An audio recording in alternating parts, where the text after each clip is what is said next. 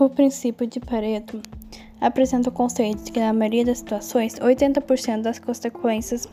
são resultados de 20% das causas.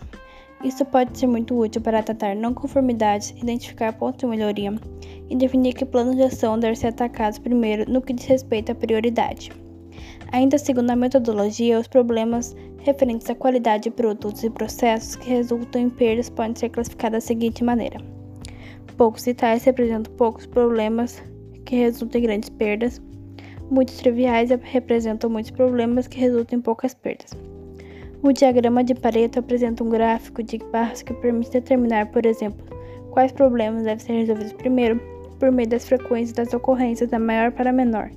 É possível visualizar que, na maioria das vezes, há muitos problemas menores diante de outros mais graves que representam maior índice de preocupações e maiores perdas para a organização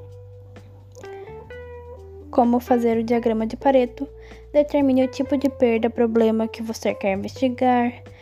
especifique o aspecto de interesse do tipo de perda que você quer investigar, organize uma folha de verificação com as categorias de aspecto que você decidiu investigar, preencha a folha de verificação, faça as contagens e organize as categorias por ordem decrescente de frequência, agrupe aquelas que ocorrem com baixa frequência sobre a denominação e calcule o total de Calcule as frequências relativas às frequências acumuladas.